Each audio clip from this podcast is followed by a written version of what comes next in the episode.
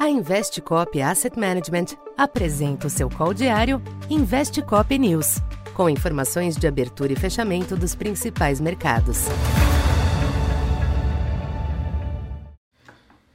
Bom dia, eu sou Silvio Campos Neto, economista da Tendências Consultoria, empresa parceira da Investcop. Hoje, dia 7 de novembro, falando um pouco da expectativa para o comportamento dos mercados nesta terça-feira, os mercados internacionais retomam uma postura mais cautelosa nesta manhã, em sessão que será marcada por declarações de diversos dirigentes do Fed. Ontem, um deles já procurou reduzir o entusiasmo recente dos mercados, defendendo a necessidade de se obter novos dados antes de declarar vitória contra a inflação e dar o ciclo de aperto como encerrado. Nesse sentido, é provável que outros dirigentes mantenham o mesmo tom a fim de conter o afrouxamento das condições financeiras observados desde a última quarta-feira. Em outro fronte, a queda acima do previsto das exportações da China é mais um indicativo do esfriamento da demanda global, o que contribui para um quadro de maior aversão ao risco nesta terça. Neste ambiente, as bolsas europeias e os índices futuros em Nova York exibem pequenas baixas nesta manhã, em um movimento natural de correção após bons ganhos recentes. O dólar também recupera fôlego ante a maioria das demais moedas, embora as oscilações se mostrem moderadas. Os yields dos Treasuries cedem levemente, apesar da expectativa em torno dos sinais do Fed, eventualmente sentindo o aumento da aversão ao risco.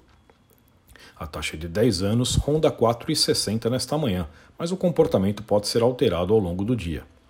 Entre as commodities, o petróleo volta a ceder após a breve reação de ontem, o que ilustra o temor com a demanda global, o Brent já oscila na faixa de 83 dólares. O minério de ferro passou por uma leve correção nos mercados asiáticos após um período de fortes ganhos acumulados. Aqui no Brasil, os sinais externos não favorecem os ativos locais, embora estes devam permanecer sujeitos às mudanças de ambiente lá fora durante a sessão. Por aqui, os agentes monitoram declarações do ministro Fernando Haddad e do presidente do Banco Central em eventos a questão fiscal ganha destaque com a esperada votação do relatório preliminar da LDO.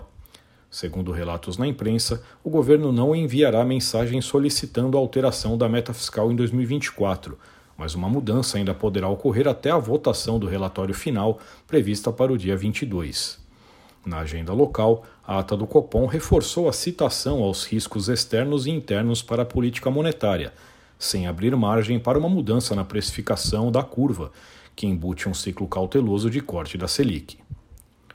Então, por enquanto é isso. Bom dia e bons negócios. Essa foi mais uma edição Investe Cop News.